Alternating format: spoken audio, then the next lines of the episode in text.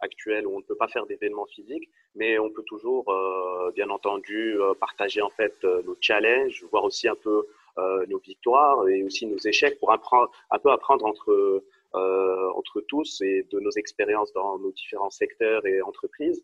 Alors euh, aujourd'hui, euh, euh, nous avons une entreprise avec qui on a un peu grandi, hein, des Solocal qui ont des anciennes pages jaunes avec Monsieur Drouet. Euh, Monsieur Drouet, en fait, Transformation Director, il va nous parler de la transformation face à la, à la, crise. En fait, comment réagir, surtout quand on est au niveau de la PMO. en fait, tout au plus, Solocal, on, on peut dire que c'est un peu un, un cas d'école dans, dans, la transformation on en parle beaucoup et euh, euh, il n'y a pas meilleur speaker euh, au vu des différents départements qu'il a eu l'occasion de travailler au niveau de, cette entreprise. Il a été par le passé aussi au niveau de Konica. Donc, on va un peu voir avec lui s'ouvrir un peu par rapport au sujet et ensuite vous pouvez intervenir. Alors, c'est un format très spontané. N'hésitez pas à intervenir avec vos questions, vos réflexions. Euh, seulement, euh, si vous permettez, on en parle beaucoup des règles d'hygiène. Donc ici aussi, on a un peu de règles d'hygiène. Si vous pouvez, s'il vous plaît, couper vos micros si vous ne parlez pas et si vous souhaitez prendre la parole, ce serait euh, aimable de votre part si, de partager avec nous la vidéo, qu'on puisse se voir et pouvoir mieux discuter plus naturellement. Alors, Monsieur Drouet, n'hésitez pas, c'est à vous. merci Hamza, merci pour cette présentation très euh, enfin, qui me, qui me, du coup, me, me, fait un challenge supplémentaire pour essayer de relever le défi de partager euh, cette question de la réaction face à la crise euh, dans le cadre de la, de la transformation. bonjour à tous, merci à tous les participants d'être présents. Euh, c'est très agréable de pouvoir partager euh, euh, mon modeste retour d'expérience sur le sujet et, surtout d'espérer pouvoir échanger avec toute ou partie d'entre vous sur vous, comment vous avez vécu cette crise du Covid et plus généralement comment est-ce que les crises sont gérées au sein de vos organisations et surtout de se poser ensemble trois, quatre questions que j'ai pu noter euh, qui me sont venues à la fois euh, dans le cadre de la gestion et puis euh, quand, quand j'ai en parallèle réfléchi à la question quand Hamza m'a proposé de, de, faire cette intervention. Donc j'ai préparé un petit support. Je vous propose qu'on passe rapidement dessus. Ça remettra peut-être un peu le contexte. Je vais essayer en tout cas de pas m'épancher trop longtemps. J'ai souvent tendance à parler beaucoup. Donc, je vais essayer de faire, faire synthétique. Puis comme ça, on pourra, on pourra échanger et discuter ensemble. Dans un premier temps, ce que je, souhaitais euh, euh, clarifier, ou en tout cas euh, pour qu'on se parle de la même chose, je voulais vous proposer une, définition très simpliste de ce que je perçois comme étant la transformation dans les entreprises aujourd'hui. pour moi, c'est avant tout un changement de paradigme et une transformation de valeur. je le mets pas tellement en opposition, mais en complément de ce que peut être la création ou le développement de la valeur. quand on parle de création, on pense souvent à, à une startup, par exemple. Quand on parle de développement, on, parle, on, pense souvent, en tout cas, moi c'est à ça que ça me fait écho, au fait de créer des nouveaux services qui vont venir s'ajouter à un cœur de métier. Alors que dans le cas de la transformation, on est vraiment sur une, un moment, une étape qui va qui a pour but de rebattre les cartes euh, et, rebattre euh, euh, les fondements du fonctionnement d'une entreprise pour la faire repartir. J'ai mis volontairement d'ailleurs dans cette toute petite schématisation simpliste la, courbe de la valeur plus basse qu'elle n'était au, stade A après la période de transformation, parce que souvent, en rebattant ces cartes-là, on doit faire des, choix qui sont parfois des renoncements, soit sur la typologie de, clients qu'on souhaite toucher, soit euh, sur euh, la vélocité avec lesquelles on va les toucher à, la sortie de la transformation, mais qui a toujours pour objectif de refaire partir l'entreprise vers la croissance. bon, si, d'un point de vue très comment dire scolaire, la transformation et l'entreprise d'une manière générale, c'est avant tout porté par une vision pense que j'apprends rien à personne, euh, qui elle-même est euh, traduite en une stratégie et qui sont déclinées dans euh, des, plans stratégiques à 3 ans, 5 ans. alors, ça fait quelques années qu'on remet en cause cette, cette logique de, gestion, mais, mais, finalement, peu importe. c'est en tout cas des plans qui évoluent au fur et à mesure du temps et dans lesquels, chaque année, on attribue un budget avec une partie qui, qui sont finalement les frais de fonctionnement, les OPEX, et l'autre partie qui sont les investissements, les CAPEX. Euh, une crise, ça vient challenger un peu cette, euh, cette organisation euh, de, et ce long fleuve tranquille.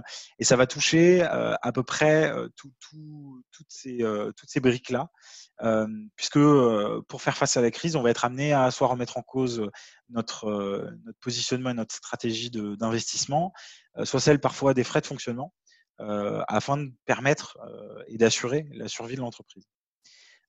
Concrètement, comment est-ce que quand on est face à une crise, on réagit? Il y, a plusieurs, il y a plusieurs manières de, s'y prendre et puis surtout, il y a plusieurs questions qui se posent. dans l'exemple du Covid qui nous a tous touchés, on a tous été amenés à se poser ces différentes questions selon, euh, j'ai résumé ça en trois axes. Le premier, c'est euh, effectivement toute la partie budgétaire dont on parlait, euh, qui est portée souvent par le planning stratégique et qui porte la stratégie. la question des ressources, je pense très régulièrement aux, clients qu'on a nous chez ce local, hein, mais, qui, en fait sont elles-mêmes font elles-mêmes face à, des transformations et à des crises sur comment est-ce qu'on va gérer un équilibre de chômage partiel entre les différentes équipes comment est-ce qu'on va réguler le chômage partiel. Euh, et enfin, le, dernier point qui m'a paru saillant, c'est euh, euh, les, new ways of working, ou en tout cas les ways of working, qui se sont bah, transformés à la vitesse de l'éclair sans qu'on ait pu choisir à quel moment on les amenait. Euh, donc euh, le travail à distance, euh, l'arrivée massive du digital dans nos échanges, notamment sur les projets, et toutes les questions qui en découlent sur la cohésion, l'alignement, l'esprit d'équipe. et finalement, la crise, elle pose un peu toutes ces questions-là. donc sur, sur, cette première partie, on va dire un petit peu plus budgétaire et un petit peu plus pragmatique, ce qu'on constate, c'est qu'on a en général deux leviers. Soit on, va influer sur euh, nos enveloppes d'investissement, et quand on fait partie de, grosses structures, on a souvent euh, des enveloppes qui nous permettent de pouvoir euh, réduire ou maintenir cette géométrie variable de la transformation. Euh, alors concrètement, hein, euh, les réduire, et c'est l'exemple que je prends, c'est euh, jouer sur notre capacité à délivrer les projets de transformation et la transformation de l'entreprise. c'est jouer sur le potentiel d'accélération qu'on peut, donner à cette transformation. Et, et, parmi, parmi ce que ça a comme effet, euh, réduire les capex, ça, a un gain absolument immédiat, qui est le fait que euh, effectivement la trésorerie du groupe euh, est, réajustée pratiquement au mois le mois, hein, puisque quand on décide de, réduire un certain nombre d'investissements et, qu'on fait appel à des prestataires qui nous accompagnent dans la transformation, mettre en stand-by ces prestataires, bah, ça fait qu'on n'a pas à les payer le, mois suivant, hein, très concrètement. par contre, effectivement, ça réduit la voilure des équipes, et donc ça, challenge la dynamique de transformation. Euh, j'ai voulu prendre un, autre exemple parce que je pense qu'il a, par chance, euh, il y a plein de groupes qui n'ont pas été touchés euh, par, cette nécessité, mais je pense qu'il y a énormément d'entreprises qui, elles, se retrouvent ou se sont retrouvées ou vont se retrouver dans les mois à venir sur, sur ce sujet qui est la réduction des OPEX, des frais de fonctionnement. C'est souvent euh, une, possibilité qu'on imagine uniquement dans, des cas assez graves, des, euh, dans des situations où on n'a pas d'autres leviers, on n'a pas d'autres moyens. Parce que concrètement, ça veut dire euh, ben, faire des choix dans, la taille des équipes, dans les personnes, potentiellement lancer des plans de licenciement. il me semble qu'on a vu dans la presse deux, trois cas émerger ces derniers temps. On peut aussi imaginer que si des entreprises comme Air France n'avaient pas été soutenues de manière massive par l'État, aurait fait face à, des réductions d'OPEX assez drastiques. Alors évidemment, le point positif, s'il y en a un, c'est que ça réduit durablement les frais de fonctionnement et les potentiels surplus. par contre, c'est un, renoncement qui est irréversible à court terme, puisque séparer de ressources, ça veut dire euh, se séparer d'un capacitaire, tel que ça peut l'être dans, le cadre des, CAPEX et des investissements, mais ça veut aussi dire euh, euh, partir du principe que on, va d'abord réajuster l'entreprise avant de réinvestir dans celle-ci. Et, c'est souvent, évidemment, un mauvais signe et, souvent une, décision qui est faite, je je dirais pas à contre-cœur, parce qu'il y, a, dans certains cas, c'est nécessaire, mais, mais dans une dynamique très particulière pour, pour une entreprise. Moi, ce que j'ai observé, ce qui s'est passé chez ce local et ce qui s'est passé dans, plein d'autres groupes, euh, c'est qu'effectivement, les, budgets, donc, euh, donc euh, les investissements ont été maintenus. Ça a clairement permis de maintenir la dynamique de transformation, de délivrer les projets, et ça a pu être finalement un contrebalancement à cette crise qui est venue challenger très fortement l'entreprise. ça a été très vertueux pour ces raisons-là. Euh, ça a permis aussi de maintenir les ressources, et ça, j'en parle juste après. Euh, donc, donc, fondamentalement, euh, quand l'entreprise peut se le permettre, je, suis convaincu que maintenir les CAPEX, c'est s'assurer un, un, maintien de la dynamique de transformation à court et moyen terme, mais c'est aussi penser à l'avenir. quand on peut le faire, c'est ne pas challenger les objectifs qu'on s'est fixés à court, à moyen, mais aussi à long terme forcément, un décalage, c'est un peu l'effet papillon, un décalage de quelques mois, voire de quelques années sur un certain nombre de, sujets de transformation euh, euh, profonds, euh, peut entraîner des décalages de, plusieurs années, voire, je n'irai peut-être pas jusque-là, mais, peut-être de plusieurs décennies sur la transformation plus globale de l'entreprise dans, son écosystème. pour la partie ressources, évidemment, euh, le fait d'avoir euh, une crise qui vient remettre en cause euh, la, santé financière des entreprises et donc qui va s'appuyer sur des outils comme le chômage partiel pour, pouvoir survivre, fait qu'on a des équipes par intermittence. Et, je pense que parmi les questions qui se posent, il y a effectivement la première qui est comment est-ce qu'on arrive à garantir un équilibre dans les équipes et entre les équipes pour qu'on ait les bonnes personnes mobilisées au bon moment euh, dans le cadre de cette crise-là. Euh, donc ça, c'est le premier élément, hein, qui, est, un élément purement, euh, purement financier aussi bien sur les coûts, mais aussi la valeur que ça va générer. Et c'est pour ça que le, point à retenir, c'est que je pense, c'est que l'équilibre, il va jouer aussi sur la capacité à avoir des ressources disponibles en fonction de la disponibilité des clients et des prospects de l'entreprise. Euh, puisque euh, pour répondre à, leurs besoins, on a besoin d'avoir des équipes en face, mais par ailleurs, et euh, de manière complémentaire, si les clients et les prospects ne sont pas là, bah, il n'y a pas de besoin. Donc, il n'y a pas de nécessité à avoir ces équipes qui soient mobilisées. Ensuite, c'est la capacité à pouvoir, au sein de ces mêmes équipes, définir des backups. il y a beaucoup d'entreprises sur lesquelles la connaissance et la maîtrise d'un périmètre reposent sur une personne parce que cette personne elle est là depuis longtemps, parce que c'est elle qui fait ça, parce que les, les entreprises sont pas forcément toutes hyper processisées, tout n'est pas formalisé. Bref, il y a un besoin de mettre en place des backups de manière à pouvoir justement jouer sur cette géométrie variable des ressources sans amputer l'entreprise de, de, compétences et sans l'amputer dans ses process non plus, à la fois pour faire avancer et assurer la continuité des projets, mais aussi pour assurer le fonctionnement même de l'entreprise. Et enfin, cette alternance, elle crée un, une nouvelle typologie d'intensité dans, le travail. Euh, on part du principe, et j'ai volontairement mis ces, points un peu en exergue, qu'il euh, n'y a pas de distraction, étant donné qu'on est chez soi et qu'on est à distance, euh, y a donc un sentiment et que la crise génère des sentiments d'urgence à réagir. et de fait, quand on prend tous ces éléments-là, bah, on se rend compte que les équipes d'elles-mêmes, sans forcément qu'on soit plus demandeur, elles vont elles-mêmes monter au créneau et alors allonger leurs horaires ou être dans une dynamique un petit peu plus intense. mais dans tous les cas, c'est ce qui va souvent se passer et c'est dans certains cas ce qu'on va aussi demander pour des raisons bien, bien spécifiques évidemment, mais, mais qu'on va demander aux équipes. Donc concrètement, ce que, ce que, j'ai pu observer, c'est qu'effectivement, quand on parle de local, on parle d'une entreprise qui travaille avec toutes les entreprises de France, de la, de la toute petite TPE, voire de la micro-entreprise, à, au grand groupe. Et que dans ce cadre-là, évidemment, une très grande partie de nos clients étaient eux-mêmes en, arrêt d'activité. Je pense l'exemple que j'aime beaucoup, c'est l'exemple de la restauration.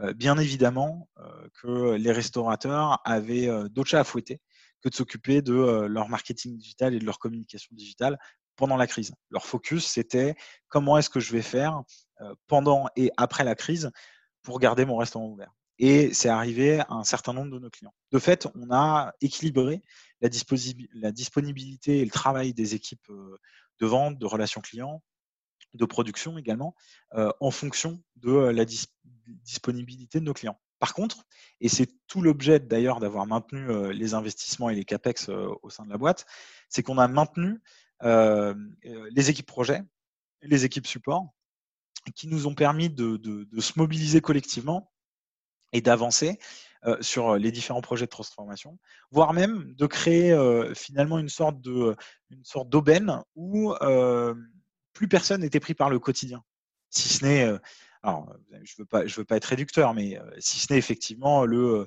la, préparation de l'après-crise ou de la reprise. mais, mais ça a laissé cette place qui a fait que on a senti, moi je l'ai ressenti, je l'ai vu et je crois que unanimement le, le management pourrait en attester, une accélération dans le delivery des projets. je pense que c'était plus dû à, cet équilibre et cet arrêt de, finalement du, quotidien du run qu'à la digitalisation de, de des processus projets et, et, finalement le travail à distance. Mais cela dit, ça pourrait être challengé. Et d'ailleurs, c'est mon dernier point. Euh, on se rend compte que euh, finalement, euh, la crise, elle nous a donc tous forcés à rester chez soi. Et moi, quand je regarde un peu les, différents groupes, les différentes entreprises et, leurs réactions face à, ça, et surtout sur l'après, on voit qu'il y a vraiment deux modèles qui s'opposent. Alors, c'est un peu enfoncer une porte, une porte, ouverte que de le dire, mais le côté très euh, moderne, c'est pas le mot, mais, très euh, nouvelle vague, je dirais, où euh, on part du principe, et il y a beaucoup de collaborateurs qui le disent, hein, qu'on est plus productif en étant chez soi, et d'autant plus on a un meilleur équilibre vie, pro et vie perso. à l'opposé du modèle, bah, c'est finalement c'est quand on est présent qu'on peut s'assurer que le travail est fait par les équipes.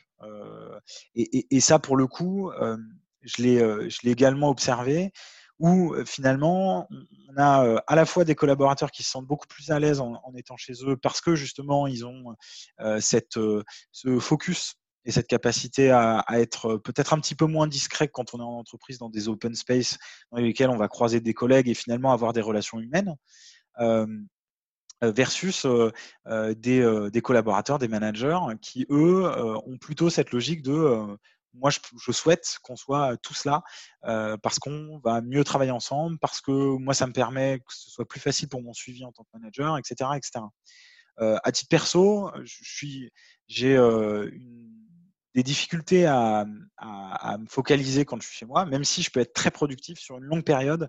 Euh, je ressens souvent le besoin de revenir au boulot euh, parce que j'ai pas la distraction de, euh, je sais pas, la, télé, la radio, la console ou, que sais-je. Mais, mais effectivement, ça dépend vraiment des caractères. donc, comme je le disais tout à l'heure, il y a une productivité qui paraît ou qui semble être plus importante avec une accélération, un, engagement, euh, en tout cas sur, sur euh, un début euh, qui, est plus, qui paraît plus important.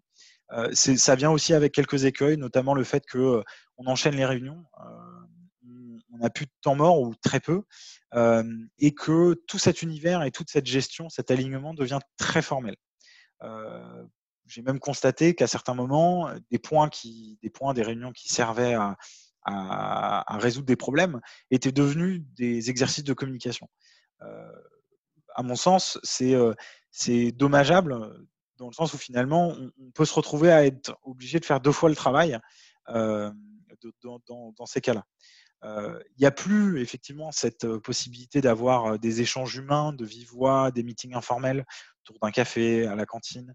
Et donc, il n'y a plus cette possibilité de pouvoir désamorcer des, euh, situations conflictuelles euh, euh, en passant par ces biais-là et le faire rapidement. Ça peut être parfois juste avant une réunion, clarifier un point.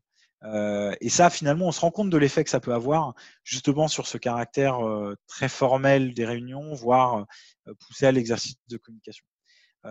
et enfin, ce que je constate, c'est que il y a un équilibre intéressant en ce moment même, où finalement on est Solocal fait partie de ces entreprises qui ont euh, euh, envisager un retour au bureau à partir de début juillet à hauteur de deux jours par semaine. Euh, et qui, j'imagine, euh, va, tendre vers un retour total à partir de septembre, si effectivement euh, les conditions sanitaires nous permettent. et je trouve que l'équilibre en ce moment est assez intéressant, parce qu'il permet à la fois aux personnes qui le souhaitent de se maintenir globalement à distance, et donc de rester dans ce mode de fonctionnement qui bah, visiblement leur a convenu pendant un certain nombre de mois, et en même temps à d'autres type de population, euh, et je me prends comme exemple, euh, de pouvoir venir quand il le souhaite au bureau, et s'il souhaite venir euh, cinq jours par semaine, bah, il peut. Et, cet équilibre permet de prendre en compte finalement les, aises de chacun. Et, c'est là où je pense qu'il ne va pas durer très longtemps, hein, puisque bah, jusqu'à présent, les entreprises ont fait des choix, assez drastiques. je pense à effectivement euh, Bouygues, au local, euh, ce, genre de groupe qui euh, tendent vers le fait de revenir à 100% sur site, et par opposition à ce qu'on entend sur Google, Twitter, etc., où effectivement, c'est des structures qui se, ont décrété un télétravail total possible jusqu'à fin 2020 et qui se posaient même la question de l'instaurer au-delà de, de, fin 2020. Donc, en fin de compte, moi, la question que je me pose et la question que je vais vous poser aussi, c'est est-ce que euh, la transformation, c'est pas une gestion de crise permanente? Parce que quand on regarde une crise et la crise du Covid, ça vient challenger euh, la structure organisationnelle, la stratégie, l'organisation du travail, parfois les processus, les budgets bien sûr, et puis plein d'autres, euh, plein d'autres éléments de, son fonctionnement, mais une transformation aussi. je dirais que la, différence, c'est que la transformation, elle, elle est provoquée. Elle est en tout cas, on essaie en général de, la maîtriser et de la planifier. Du coup, euh, est-ce que la transformation, c'est pas juste un enchevêtrement de gestion de mini-crises euh, qui, comme elles sont planifiées et contrôlées, nous permettent de les gérer euh, avec beaucoup plus de sérénité? Et, finalement, est-ce que cette comment, enfin, comment gérer la transformation à travers la crise, c'est pas finalement juste un épisode de plus, une phase de plus dans la transformation, euh, qui est euh, certes plus challengeant parce que très rapide et non planifié, mais qui euh, se gère finalement un peu de la même façon, juste avec une célérité qui est bien plus importante. Du coup, pour tenter de, répondre ou en tout cas de, discuter autour de, cette thématique, je vous propose quelques, quelques questions que je me suis posées, auxquelles j'ai pas forcément d'ailleurs de, point de vue ou de réponse fixe. Euh, typiquement, une des premières que je me pose énormément en ce moment, c'est euh, on parle beaucoup de professionnels de gestion de crise. Il y a des cabinets spécialisés, il y a des études euh, qui sont dans, des, dans des universités, dans des écoles qui sont spécialisées dans la gestion de crise. mais finalement, on parle peu de, des professionnels de la transformation. Souvent, ce que de la même manière, ce que j'ai pu observer, et je vous invite à me challenger là-dessus, c'est qu'on a des profils qui se sont montré comme étant, euh, comme ayant réussi des transformations au sein de, au sein d'entreprises, mais euh, euh, il n'y a pas de cursus, il n'y a pas de, de, programme spécialisé, il n'y a pas de, il y a des, on commence à voir des titres, on commence à voir des, rassemblements de d'experts qui souvent sont, sont, des personnes qui sont qui ont une, large expérience, mais mais j'ai pas l'impression qu'on puisse détourer ou dénommer une communauté de professionnels de la transformation qui sont formés pour ça. Ça, c'est le premier point. Euh, le deuxième point, c'est, euh, on parlait tout, enfin, je vous parlais tout à l'heure de l'informel. C'est quand même connu pour désamorcer des situations conflictuelles ou des incompréhensions assez rapidement. Euh, mais, je m'interrogeais sur le fait que finalement, l'informel, c'est aussi être capable d'arrondir les angles. Et quand on dit arrondir les angles, c'est quelque part être peut-être faire faire une croix ou en tout cas réduire l'objectivité et le pragmatisme qu'on peut avoir quand on approche un certain nombre de sujets. Euh, un autre, point hein, qui, est, euh, plutôt euh, lié à, toute la question du travail à distance, c'est comment est-ce qu'on gère, comment est-ce qu'on pourrait gérer l'innovation à distance? Et je pense particulièrement au, concept d'idéation, de conception, en fait, toutes les choses qui en général passent par le biais de, décentrage d'équipes innovation qui vont aller s'inspirer de des boîtes qui font de l'innovation, qui vont aller s'inspirer d'endroits un peu hors site, hors sol, pour pouvoir pouvoir innover. Est-ce que ça, la question que je me pose, c'est est-ce que c'est possible de le gérer à distance? Finalement, est-ce que le travail à distance ne remet pas en cause un autre élément hein, qui est la politique en entreprise? alors, ça, s'applique principalement aux, plus grosses structures, mais, mais c'est vrai que quand, quand, je disais tout à l'heure que on peut constater que certaines réunions sont devenues des exercices de communication, bah, finalement, est-ce que, est que ces exercices de communication, c'est pas de la politique qui est faite en entreprise, et est-ce que ça, c'est pas un peu dire, est-ce que ça ne peut pas créer un frein vis-à-vis de la transformation? Et enfin, c'est un petit peu plus, comment dire, c'est volontairement un petit peu rentre dedans comme question, mais, mais la crise comme la transformation, est-ce que c'est pas un mal nécessaire à la relance économique? Alors attention, je parle pas de théorie du complot qui viserait à dire que le Covid a été créé pour créer une crise qui relancerait derrière la démarche économique mondiale, mais, mais plutôt de dire que qu'effectivement, on observe dans l'histoire que à la suite des crises, il y a eu aussi des relances. Et, du coup, est-ce que, est que, comme on considère la transformation aujourd'hui au sein des entreprises, est-ce que, est que, là, les crises, ce ne sont pas des, processus subis, mais, mais qui font du bien plutôt à long terme à l'entreprise? Là-dessus, je, pense qu'on ne peut pas. Enfin, c'est difficile de répondre à toutes les questions en même temps. Euh, j'ai eu du mal à, toutes les énoncer, donc je pense qu'on peut peut-être commencer par la première. Moi, je serais très curieux d'avoir un, retour, euh, vous qui euh, travaillez peut-être dans des, dans des organismes qui vivent la transformation, voire qui en sont acteurs. Qu'est-ce que vous pensez de cette, première idée qui est qu'effectivement aujourd'hui on constate qu'il y a beaucoup de professionnels de la gestion de crise et finalement pas de structure, pas de moins peut-être de, reconnaissance, on va dire officielle et très cadrée des professionnels de la transformation? Alors n'hésitez pas à prendre la parole, vous n'avez pas besoin de demander la parole à nos modérateurs. je vous demande juste peut-être que vous présentez, de donner votre périmètre d'action ainsi que votre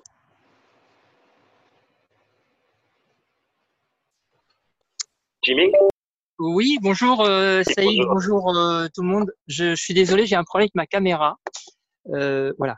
Donc, je, remercie, je me rappelle plus le prénom de l'intervenant. Thibaut. Thibaut, bonjour Thibaut. Moi, je suis designer. je travaille dans un cabinet d'architecture. Et donc, les, questions que tu poses m'interpellent. par rapport à la transform un professionnel de la transformation, euh, c'est vrai qu'aujourd'hui, euh, beaucoup de ce, ce, ce, type de profil, euh, ce sont des, des, personnes qui se, euh, il n'y a pas d'école pour faire cette, cette, ce métier-là. moi, je, je, ne peux que parler par rapport à ma à ma filière. le designer, à la base, est quelqu'un qui travaille par rapport à la complexité euh, il, est, dans son ADN, dans sa formation, il est habitué à travailler par rapport à la complexité. Et d'ailleurs, euh, dans le process du design thinking, on parle très souvent du fuzzy front-end, c'est-à-dire cette partie floue des choses où on va euh, chercher, explorer, etc. C'est l'histoire du double diamant, etc., etc. Donc effectivement, je trouve qu'il n'y a pas un, un, un, une école ou une formation, mais je pense qu'il y a beaucoup de de, consultants ou des personnes qui, qui, ont leur propre approche par rapport à leur expérience professionnelle, leur expérience, expérience de vie, euh, qui fait qu'ils sont dans la transformation. Euh, je, trouvais que euh, euh j'ai répondu de manière générale, sinon être très très long. Euh, l'innovation distance, tu avais, il y avait il y avait une, l'avant-dernière slide où tu parlais de transformation et tu la phrase aboutit sur aboutissait sur crise. Moi, je dirais que c'est la crise qui provoque aussi cette transformation. Les crises sont là pour, euh, pour, pour, pour que les personnes s'adaptent. Et euh, euh, en soi, je trouve que c'est aussi une bonne chose. C'est cette instabilité-là qui fait que les, les, choses avancent et que certaines entreprises qui, qui font le même produit doivent trouver des canaux différents de, de, diffusion, par exemple pour Nike, qui doit euh, euh proposer en Chine, qui doit proposer, qui ferme les boutiques, qui doit proposer des, des formations de, de home work, euh, workout pour les pour les pour les clients. Où on avait vu par exemple des entreprises qui ont des mêmes infrastructures, qui proposent des produits différents, comme LVMH, Pernod Ricard, au niveau des, des, des gels euh, alcooliques, ou Dyson ou GM qui, qui doit proposer des, euh, des solutions pour des nouveaux ventilateurs. Et euh, il y a aussi des, des, entreprises qui produisent le même produit, mais avec des infrastructures différentes et qui ont de ce fait euh, échangé des, des, des, employés. Ils appellent ça des employee share plane. par exemple pour Alibaba ou McDonald's avec Aldi.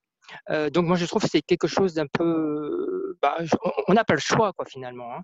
Et, donc du coup, je, me permets de, t'interrompre, merci beaucoup. Et, du coup, ça veut dire que ce que, ce que, tu, ce que tu voulais dire par, cette, par ce dernier point, c'est que finalement, la transformation, c'est aussi un peu la réponse à, à la crise, c'est ça? C'est une opportunité, je dirais. Tout est tout. Il faut toujours prendre comme une opportunité, euh, une difficulté, un échec. Euh, il y a forcément quelque chose de, de bénéfique euh, à prendre en compte. Euh, juste pour terminer, parce qu'il faut que je laisse la parole aux autres, euh, je, je, regardais par rapport aux États-Unis cette, cette, crise qui dure beaucoup plus longtemps que nous et cette crainte pour le, les personnes qui ont, qui ont peur de, de, perdre leur emploi, etc., etc., et qui sont obligées de travailler en télétravail. Et tu parlais de mmh, ce qui est, ce qui est déjà très très bizarre, c'est que je pense qu'il faut au niveau du personnel, des, des, des ressources humaines, c'est de gérer le stress parce que le stress bah, fait, enfin, on, a une baisse de performance, de vigilance, etc., de clairvoyance. Et peut-être le fait que déjà le project manager, euh, si euh, il, euh, il est capable, il est en mesure de d'exprimer le fait que lui-même est dans cette incertitude, et que le, processus de travailler à distance est un mode itératif, c'est-à-dire qui permet aux gens de, recadrer, des choses parce que tout le monde découvre cette situation. Donc euh, c'est peut-être déjà une première approche. C'est une approche un petit peu de, de designer de, euh, où on travaille sur l'incertitude et sur l'empathie. Hein, euh, voilà, c'est à peu près euh, je donne un exemple. Ce n'est pas la peine euh, d'avoir un, un, un, manager qui envoie un mail euh, à 23h30 euh, avec un message un peu flou euh, qui dit voilà, voilà on, se, on se réunit demain. Enfin, on, tu dois me contacter demain parce que ça peut générer du stress pour une personne qui se dit mais pourquoi il m'envoie un mail aussi tard et euh, sur un, un, sujet aussi flou? Est-ce qu'il est qu'il veut tout simplement euh, me parler d'une éventuelle réduction d'effectifs? C'est un exemple. Euh, donc peut-être euh, le manager euh, faire comprendre qu'il a une part d'humanité et que c'est un processus itératif euh, que tout le monde traverse euh, et que voilà, il faut, peut-être faire preuve d'empathie et l'empathie aussi est un est quelque chose qui, qui fait partie de l'ADN du, du, designer. Voilà, je ferme la parenthèse. Ok, ok, merci beaucoup. Très bien. Euh, Madame Baden, Monsieur Edmond Soul, Monsieur Montac Cervéré, on aimerait bien vous entendre, Monsieur Blao aussi, Madame Haddad. N'hésitez pas à intervenir avec vos réflexions, vos visions. Alors, moi, il y a une question que, que je vais prendre, si vous me permettez. Donc, euh, Tony Damota Cervera, senior manager chez Square. Euh, D'abord, bravo Thibaut, hein, euh, c'était très éclairant, très inspirant. Euh, Merci. J'aimerais bien, me, j'aimerais bien me jeter à l'eau sur la question évidemment processus d'innovation euh, et, et en fait de comment on fait pour gérer l'innovation effectivement à distance. Alors de deux, de deux points de vue. Euh, celui euh, d'un directeur d'innovation en ETI, euh, puisque c'était mon poste euh, avant de rejoindre le conseil, et puis celui d'un consultant qui s'efforce en fait de travailler et qui s'est forcé de travailler auprès de ses clients pendant le Covid. tout d'abord, même enfin, à l'échelle d'une ETI, au local, d'autres ou de grands groupes, on est tout le temps dans des structures multidivisionnelles. Et le projet d'innovation va toujours s'appuyer sur cinq grands métiers qui le, font. Euh, les achats, le, marketing, l'engineering, le design. Là, on a eu un design, effectivement, design. Euh, bon, voilà. Euh, et finance. Et en réalité, ces gens ne travaillent pas sur le même plateau. Donc, c'est déjà ancré, en fait. il est déjà ancré de, travailler à distance. Par contre, la, la nouveauté, oui, et puis, par exemple, si on, est à Renault, on invente une voiture pour l'Inde, là aussi, on travaille à distance entre l'Inde et, puis, encore. Donc, en fait, c'est déjà ancré. Ça, c'est déjà ancré dans, le monde de, l'innovation, moins dans celui des, comptables, par, paradoxalement, ou, inversement.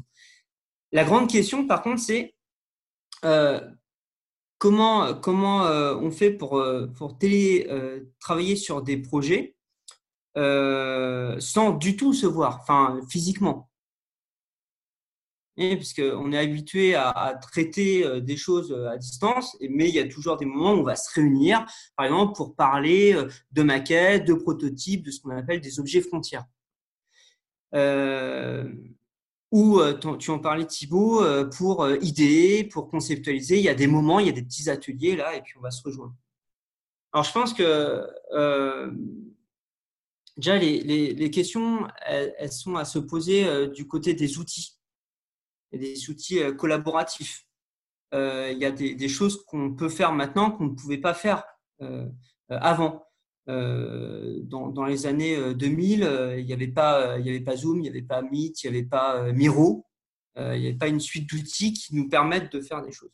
Et puis surtout, et je voudrais conclure là-dessus, il existe maintenant des outils en fait de réalité augmentée et virtualisation en fait du prototypage. Vous avez des prototypes, des maquettes aussi bien en digital euh, que euh, qu'en grande industrie.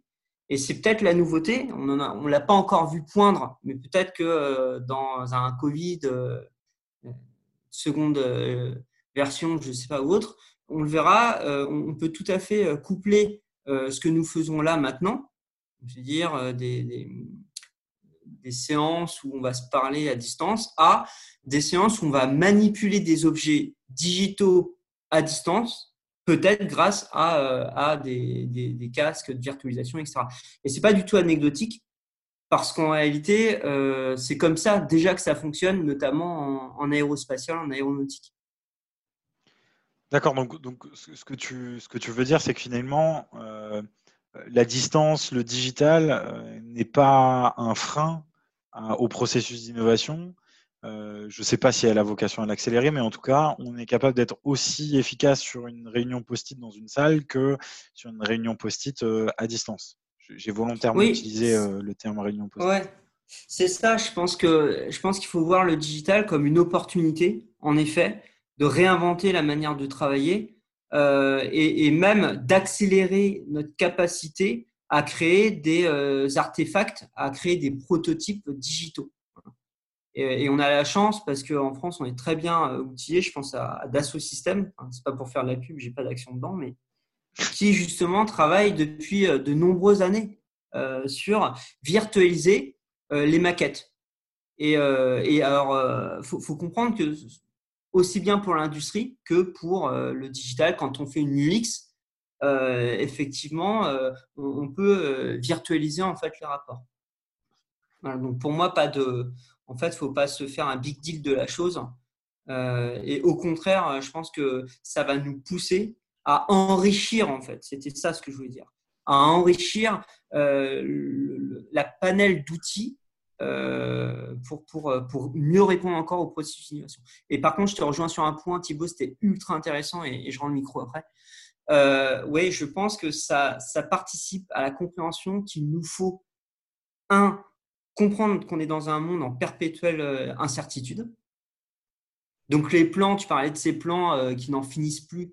En effet, ça me semble, voilà, ça me semble plus, vraiment très opportun, même s'il faut une vision. Et puis deuxième chose, et pas des moindres, je pense qu'il faut être, il faut être capable de, de se dire que l'intensité d'échange, de, l'intensité de travail, le, surcroît de travail et d'échange qu'on a pu connaître pendant ces, euh, euh, euh, moments-là, ces moments de turpitude, il faut les contrebalancer par, par contre, là c'est clair, une, protection, une sanctuarisation, par exemple, de jours off pour les salariés, parce que sinon, très rapidement, avec la digitalisation, on a des effets tunnels, et si on ne coupe pas, bon ça c'est très rabattu dans HBR, si on ne coupe pas les, les, les, voilà, si les semaines font 7 jours sur 7, là, on va, on va vraiment griller en, euh, beaucoup, beaucoup de, compétences. Ouais, ouais. Bah, merci, Tony. J'aimerais ajouter par rapport à ce que Tony a dit, une des questions que je, je réfléchis justement et j'ai eu un ascension il y a quelques semaines, c'est comment la pratique du design euh, s'inscrit en immersion, en réseau et en remote.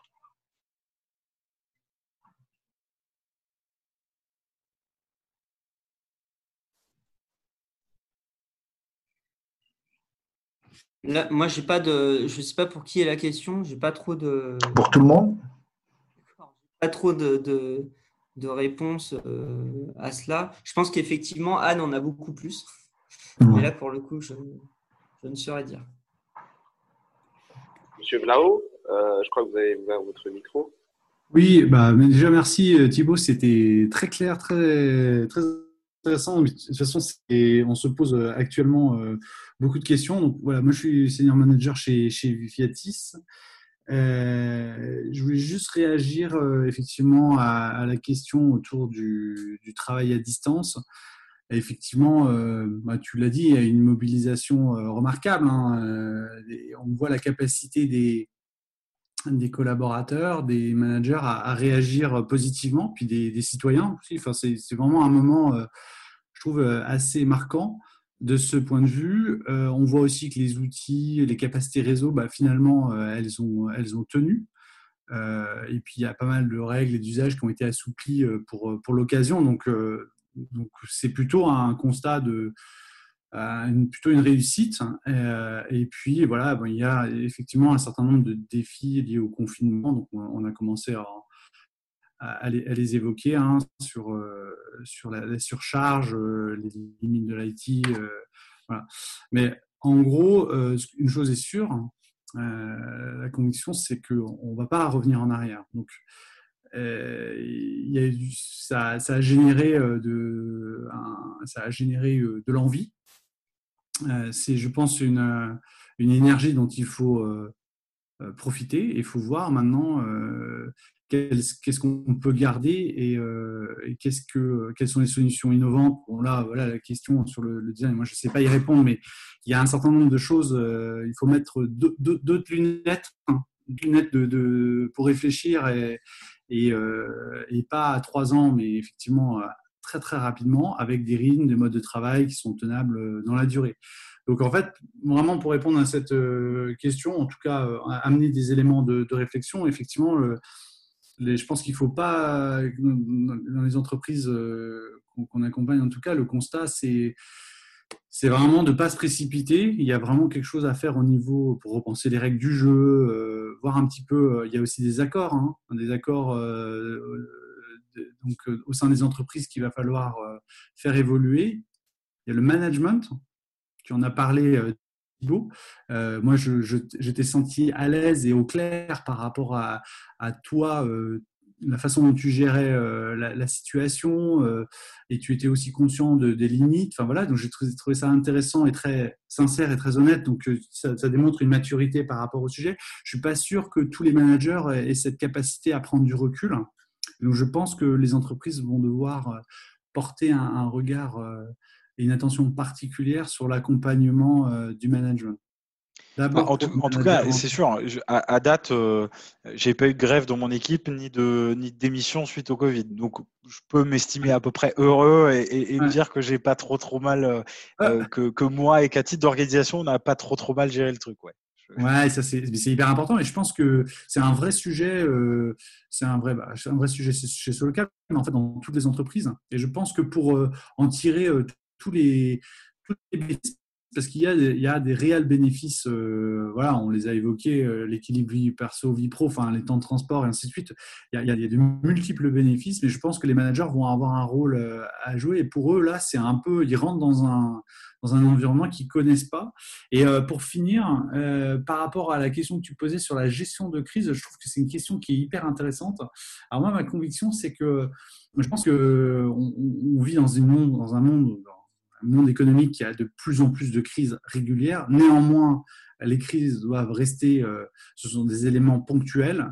Je ne pense pas que, en fait, les entreprises ont plutôt intérêt à faire un choix de, en fait, les crises demandent des, la gestion de crise demande des compétences particulières. Tout le monde n'est pas fait pour gérer des crises. Tout le monde n'a pas les reins solides, tout le monde n'a pas les nerfs pour ça. Et je pense que, je pense qu'une entreprise, elle a plutôt intérêt à parier ma conviction personnelle, sur des, euh, sur des profils qui sont évolutifs, qui vont être dans le long terme. En cas de crise, il y a des personnes soit qui vont émerger au sein de l'équipe, soit euh, il y a une équipe spécifique euh, pour, pour assurer un plan de continuité des activités. Donc je pense que les entreprises ont intérêt à alors, soit identifier au sein des différentes équipes des profils qui sont plus à même d'être dans un bateau qui secoue un peu plus que d'habitude, et de le cas échéant d'aller piocher ces ressources de manière ponctuelle et les mettre dans une task force. et des personnes qui aiment faire ça et qui vont se révéler, alors que quand, le, quand le lac est trop plat, et s'ennuie. voilà, donc je pense que c'est une question hyper, hyper intéressante parce qu'il il y a quand même régulièrement des, crises voilà, donc euh, merci pour les pour l'éclairage. C'était mon petite contribution euh, sur la partie télétravail ou ta Merci Eric. Alors, si vous avez d'autres questions, n'hésitez pas. Il ne me reste pas beaucoup de temps par contre, donc euh, n'hésitez pas à, partager avec nous vos réflexions. Ça me permet d'avancer sur le débat. Bah, justement, pour rebondir un peu sur ce que tu disais, Eric, sur le fait d'aller euh, d'aller piocher plutôt au sein de l'entreprise euh, des personnes qui ont le profil euh, pour mmh. gérer des crises ou par, par transposition pour, pour piloter et accompagner la transformation. Je, pense, je pense qu'effectivement, tu, as raison. un des éléments, que, j'apporte à, à, à, ma propre question, finalement, c'est aussi de dire que la transformation, c'est aussi avant et avant tout lié à, une situation de l'entreprise, une situation qui est euh, mmh. euh, historique. Et donc, on a besoin de s'appuyer sur bah, les gens qui les gens qui savent, les gens qui connaissent mmh. l'entreprise, qui sont pas forcément qui n'ont pas forcément le, le profil à aller challenger l'existant, mais par contre qui sont capables de l'expliquer et d'expliquer d'où d'où l'existant vient. et c'est là où la complémentarité, à, mon sens, hein, euh, entre euh, et, c'est tout à fait d'ailleurs le, profil de plein de consultants, mais entre quelqu'un qui euh, va apporter sa capacité à pouvoir finalement ouvrir les chakras de l'entreprise, mais aussi mettre en place des méthodes, mettre en place une rigueur sur la manière dont on conduit une transformation, couplé avec des, personnes qui sont ancrées au plus profond de l'organisation et qui la connaissent, Mmh. c'est finalement cette paire-là qui va permettre de fonctionner. Ceci étant, ça ne veut pas dire qu'on est mieux armé en, allant mobiliser des, cabinets de conseil. Et je dis dis pas ça pour vous, hein, bien sûr que non. mais à l'inverse, on n'est pas toujours mieux armé en se reposant uniquement sur soi et sur l'interne. J'ai coutume de dire que parole externe est toujours parole d'or. Et je pense que effectivement, à plein de moments, c'est extrêmement bénéfique de pouvoir faire appel à, à des personnes. Alors, est-ce que c'est des cabinets de conseil ou, des experts, des, advisors ou, autres, mais, qui vont apporter un peu, de, un peu de relief à une question ou à une réflexion mmh. et qui derrière va pouvoir alimenter les équipes pour, pour, pour amorcer la transformation autour de cette question. Ouais, sur ce point-là, euh, quand je ne parlais même pas de, de, cabinet externe, hein, c'était juste de, faire le constat que ah dans, les équipes d'une entreprise, dans une entreprise, il peut y avoir des gens qui sont plus ou moins à l'aise avec ce type de configuration. Et ça, je pense qu'il faut le prendre en compte. Il y en a qui seront des, des, personnes qui sont des très bons éléments pour accompagner une transformation, qui auront, euh, qui auront de la résilience sur la durée et qui vont euh, affronter les multiples difficultés, sauts d'obstacles qui vont peut-être durer deux ans et qui auront une, sont très performants sur la durée parce qu'il y a des projets qui durent très longtemps et, il y en a certains qui se lassent, certains profils qui peuvent se lasser au bout de six mois. Et à l'inverse, il y a des gens qui, c'est voilà, des gens qui, qui sont plus euh, performants euh, quand c'est un coup de poing dans l'estomac pendant, pendant trois mois. Et c'est juste de savoir, d'identifier, est-ce que au contraire, faire appel à l'externe n'est pas, pas forcément la solution, mais en tout cas, puisque là, on est quand même, on mixe euh, le sujet du télétravail et toutes les questions que tu poses sont aussi euh, mises en, exergue par cette crise du Covid. Donc, c'est euh, comment se préparer à, potentiellement tracer une route, creuser un sillon d'une transformation ou d'un développement et tout en étant capable de ne de, pas se laisser surprendre et de faire appel à des ressources internes qui sont rapidement mobilisables pour, euh, pour faire face. Et ça, c'est des prédispositions, c'est des profils et de caractères qui sont, euh, qui sont euh, différents. Et voilà. Donc je... Dans les équipes, il y a, y a, des, je pense, des très très bons profils pour, pour, pour résoudre des, des, problèmes qui auront, qui vont prendre un plaisir à se lever à 5 heures du mat pour être au call de la task force à 6h30 pour trouver des solutions. Et voilà, mais ils le feront pendant 3 mois. Et après, puis il y en a d'autres, ça va leur faire peur. Oui, ouais, c'est vrai. C'est vrai.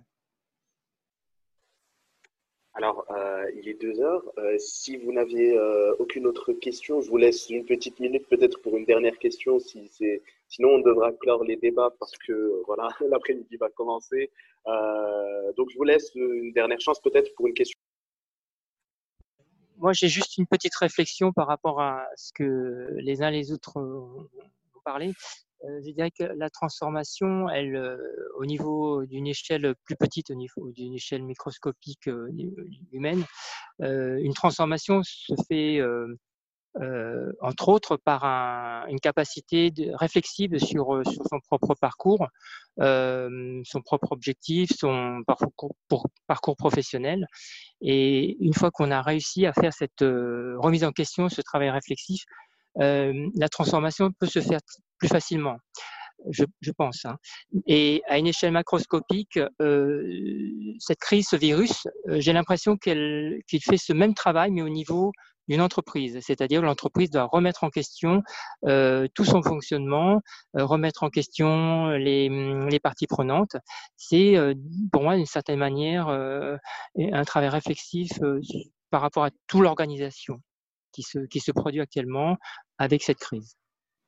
Je, suis plutôt complètement d'accord et je trouve que c'est une manière de, conclure qui est, très bonne, qui est de se dire qu'en effet, euh, et ça marche dans les deux sens, euh, pour se transformer, il faut à la fois être capable de regarder, euh, derrière, de faire l'assessment d'aujourd'hui pour, pour mieux voir et avoir cette vision de demain. Et pour le coup, il, aussi, ce travail-là, il est aussi important, à mon sens, en tout cas, à faire à, titre, à titre individuel qu'à titre collectif. Et qu'effectivement, à la fois les entreprises, les organisations, les organisations gouvernementales, les organisations internationales et les individus, à, la sortie, à l'aune de la sortie de la crise du Covid, doivent être en capacité de pouvoir se poser les questions et, les bonnes questions. Et, je pense que d'ailleurs, c'est ce qui s'est passé, en train de se passer. Est-ce que ça aura les résultats qu'on espère tous? Ça, c'est un autre sujet. Mais, mais, mais, en tout cas, je pense que s'il y a un, un, côté assez positif qu'on peut, qu'on peut retenir de cette crise, c'est aussi celui-là. C'est que ça nous a permis, je pense, à tous, à titre individuel et à titre collectif, euh, de, de, de, se poser trois, quatre questions sur euh, euh, comment est-ce qu'on envisage à la fois notre transformation personnelle, la transformation des, des, organisations dans lesquelles on travaille et plus largement la transformation, ah, la transformation des, de, de, la société dans laquelle on vit. Bon, merci, merci à tous. C'était super super riche euh, et, très intéressant de partager avec vous. Je vous remercie aussi euh, d'avoir pris une heure de votre temps euh, pour bah, m'écouter parler de certains sujets et puis ensuite de pouvoir échanger. C'est extrêmement flatteur et, surtout très intéressant d'avoir votre feedback. C'est la première fois que je me prête à un exercice comme celui-là, donc ça a été très très riche pour moi. Je vous remercie de cette expérience.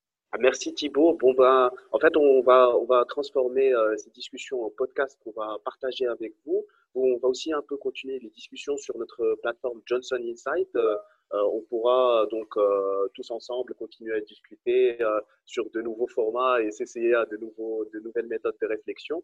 Je vous invite à nous suivre sur LinkedIn où nous publions toutes les nouvelles thématiques groupes, nos conférences aussi et que les podcasts que nous, que nous mettons en place et euh, au plaisir de vous avoir euh, dans nos prochaines thématiques groupe. Euh, bonne journée à tout le monde. Merci Thibault. Merci Hamza. Bonne journée. Bonne journée. Bonne journée. bonne journée. Merci, journée.